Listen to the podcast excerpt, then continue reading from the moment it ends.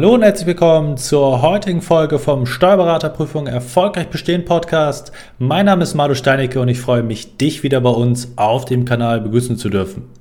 Heute haben wir für euch im Podcast eine besonders hörenswerte Tonspur eines unserer YouTube-Videos vorbereitet. Viel Spaß dabei! Hallo und herzlich willkommen zum heutigen YouTube-Video. Heute mit der Frage, wann starte ich mit der Vorbereitung auf die mündliche Prüfung? Und zwar haben viele sicherlich den Grundsatz, jetzt kurz vor der schriftlichen Prüfung, damit beschäftige ich mich nicht, beziehungsweise will ich erstmal schauen, wie überhaupt die schriftliche gelaufen ist, weil du dir vielleicht selber nicht zutraust, da vernünftig abzuliefern und deswegen willst du erstmal schauen, wie läuft das Ganze in der schriftlichen und dich danach damit beschäftigen. Auf der logischen Ebene sicherlich nachvollziehbar, von der Einstellung her aus meiner Sicht ein bisschen zu bemängeln, denn das suggeriert dir selber, dass du dir nicht hundertprozentig vertraust, dass du diese Prüfung vernünftig so gestalten wirst, dass du die erfolgreich hinter dich bringen wirst. Losgelöst davon müssen wir einen ganz, ganz entscheidenden Grundsatz festhalten und zwar, Solange du die schriftliche Prüfung auf gut Deutsch gesagt nicht komplett in den Sand setzt, musst du dich auf die mündliche Prüfung auch vorbereiten, weil je nach Steuerberaterkammer, je nach Bundesland ist es so, dass du im Dezember oder Januar die Ergebnisse bekommst und teilweise gut zwei Wochen später schon begonnen wird mit der ersten mündlichen Prüfung bzw. mit den ersten Terminen für die mündliche Prüfung und man muss fairerweise sagen, für die meisten Kandidaten, die um und bei zwischen 4,5 und 4,0 geschrieben haben, es nicht ausreicht, sich lediglich zwei Wochen auf eine mündliche Steuerberaterprüfung mit den Vornoten vorzubereiten, weil die Vornoten in der Regel natürlich auch so ein Stück weit widerspiegeln, wie gut man tatsächlich drinsteckt im Steuerrecht. Da gibt es sicherlich einzelne Ausnahmefälle, die vielleicht bei der schriftlichen ein bisschen mehr Probleme haben, aber deutlich mehr können. Und man muss fairerweise sagen, wenn du seit der Prüfung Oktober, November, Dezember nichts getan hast, du auch sehr, sehr stark aus den Themen raus sein wirst. Da kommen wir gleich nochmal bei den Ursachen dann drauf zu sprechen und dann zwei Wochen einfach zu kurz sind, das muss man einfach sagen. Deswegen ganz, ganz gefährlich, wenn du abgegeben hast und nicht nur abgegeben hast, weil du sagst, äh, ich bin eh im ersten Versuch, ob ich jetzt da die Ergebnisse habe und durchgefallen bin oder nicht, ist mir Wumpe auf gut Deutsch gesagt dann äh, solltest du dich auch wirklich vorbereiten auf die mündliche Prüfung, weil nichts ist schlimmer, als dass du die schriftliche doch bestanden hast und dann nicht vorbereitet bist auf die mündliche und dann dort durchfallen solltest. Es gibt Leute, die da durchfallen. Also auch wenn die Zahlen gering sind, muss man sich da professionell vorbereiten und sollte sich da nicht erstmal auf die Ergebnisse verlassen und denken, ich bin eh durchgefallen. Das ist sicherlich nicht die richtige Einschätzung. Das Hauptproblem dahinter ist nämlich, bist du in Anführungszeichen beziehungsweise deine subjektive Einschätzung. Es gibt so viele Kandidaten, die denken, sie hätten es nicht geschafft von ihrer eigenen subjektiven Wahrnehmung heraus. Gerade auch die, die dachten, gebe ich überhaupt ab und haben dann doch abgegeben, haben vielleicht nur Resthoffnung. Es gibt so viele Beispiele, wo man de facto dann doch gesehen hat, man hat bestanden, hat dann sozusagen aus Vernachlässigungsgründen sich nicht vernünftig vorbereitet und kommt dann eben in Probleme, was die Vorbereitung auf die mündliche Prüfung anbelangt. Und man muss einfach festhalten, dass du nicht zutreffend abwägen kannst, ob du bestanden hast oder nicht. Weil man muss ja fairerweise sagen, du kennst einerseits den Lösungshinweis nicht, du hörst vielleicht ganz viel, aber keiner weiß so richtig, wie die eigentliche Lösung war. Wofür gab es überhaupt wie viele Punkte? Das ist schon mal die erste Sache. Nicht so wie bei einer Probeklausur, wo du danach konkret sagen kannst, okay, die und die Punkte werde ich wohl geholt haben. Du weißt es de facto nicht. Und zweitens, natürlich gehst du nicht mit einem guten Gefühl raus, wenn du 40 Prozent der Punkte holst, weil 40 Prozent sind 40%. Prozent. Das heißt, du hast nicht mal die Hälfte der Punkte geholt, um zu bestehen.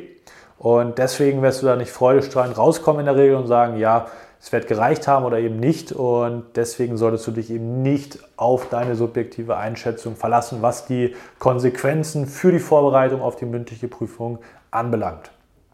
Denn wie ich eben schon ausdrücklich erwähnt habe, es ist einfach zu spät. Es kann zu spät sein, wenn du einen kurzfristigen Termin nach der Prüfungsbekanntgabe oder Ergebnisbekanntgabe zugeteilt bekommen solltest. Ja, es gibt Varianten, wo du erst zwei Monate, teilweise sogar drei Monate später die Prüfung haben wirst, die mündliche nach der Ergebnisbekanntgabe. Willst du dich darauf verlassen? Ist sicherlich keine empfehlenswerte Situation aus meiner Sicht. Und das größte oder die größte Problematik ist vor allem, wenn man zu spät anfängt, man kommt wieder in die Arbeitsroutine rein. Das heißt, du wirst lange Arbeitszeiten haben, gerade im Winter bei vielen Busy Season. Das heißt, du hast gar nicht so den Kopf überhaupt zu lernen, dich mit den Themen auseinanderzusetzen. Deine Energiespeicher sind häufig noch nicht aufgefüllt, dass du wieder auch Motivation hast zu lernen nach dieser Leidenszeit in Bezug auf die schriftliche Prüfung. Und du bist komplett aus den Lernroutinen irgendwann rausgekommen, schon nach wenigen Wochen. Und deswegen muss man als ganz klare Empfehlung irgendwann oder möglichst zeitnah wieder anfangen, zumindest kurze Routinen zu kreieren, weil wenn du ganze Zeit gar nichts machst und dann auf einmal in der Phase kurz vor der Prüfung wieder vier, fünf Stunden äh, zusätzlich etwas machen sollst, je nachdem wie da deine Arbeitszeiten natürlich aufgestellt sind, dann fehlt es dir eben an den Gewohnheiten, diese Lernroutinen äh, aufrechtzuerhalten und deswegen solltest du da nicht zu weit rauskommen und lieber früher anfangen, Stück für Stück sozusagen auch drin bleiben für die Themen und eben sich auch schon mit den neuen Themen beschäftigen. Ich spreche hier nicht vom Oktober, das ist ganz klar, da gehören gewisse Erholungsphasen dazu, aber ich spreche hier eben auch nicht von Ende Dezember oder Januar, ne? das muss dir auch ganz klar sein.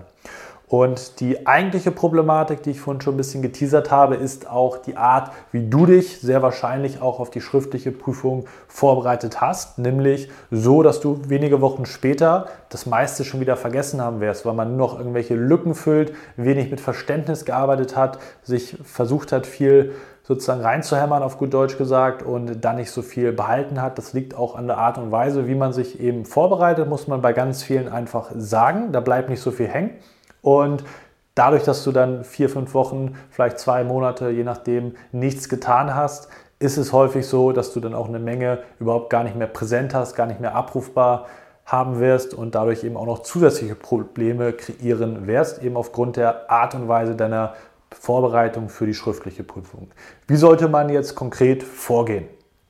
Du musst auf jeden Fall natürlich eine Erholungsphase einbauen. Ganz, ganz wichtig, da sage ich gar nichts gegen, nach der schriftlichen Prüfung. Ich hoffe für dich, dass du nicht am Freitag direkt arbeiten musst, sondern eventuell sogar eine oder zwei Wochen Urlaub hast, vielleicht sogar den gesamten Oktober noch frei hast, je nachdem, und da sozusagen die Energiespeicher auch wirklich auffüllen kannst, auch was die Motivation angeht, aber natürlich auch was die äh, körperliche, physische Erholung anbelangt, aber gerade auch in dem mentalen Bereich die bei vielen dann leider zu kurz kommt, dann ist es natürlich doppelt und dreifach schwer, sich auch für die mündliche Prüfung letztendlich zu motivieren. Gerade wenn man nicht so ein bombastisches Gefühl hat hier, denkt man so ein Stück weit, ich weiß ja gar nicht, ob sich das auszahlt, weil ich vielleicht eh durchgefallen bin. Ein sehr, sehr gefährlicher Glaubenssatz.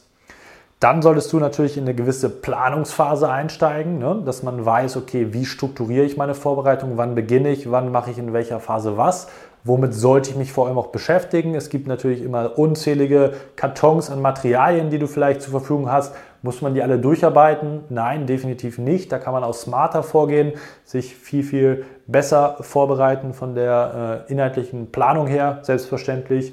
Und dann solltest du, wie wir hier auch schon beim zweiten Punkt in Blau besprochen haben, auf jeden Fall wieder Routinen kreieren, Gewohnheiten, Lerngewohnheiten implementieren und reinkommen und drinbleiben, so ein Stück weit eben nach der Erholungsphase, um die Themen nicht alle doppelt und dreifach lernen zu müssen und vor allem aber auch bei den Gewohnheiten nicht von 0 auf 100 irgendwann starten zu müssen. Das fällt einem in der Regel extrem schwer. Da braucht man schon sehr, sehr viel Druck, um dann wieder sich an den Schreibtisch zu setzen Stattdessen kann man eben durch gewisse Implement oder durch das Implementieren von dauerhaften Gewohnheiten da drin bleiben. Und dafür braucht man eben eine strategische Planung, die sehr, sehr wichtig ist oder sein wird, wenn du erfolgreich sein möchtest und das Leben nicht unnötig verkomplizieren möchtest, was deine mündliche Prüfung bzw. deinen Prüfungserfolg diesbezüglich anbelangt.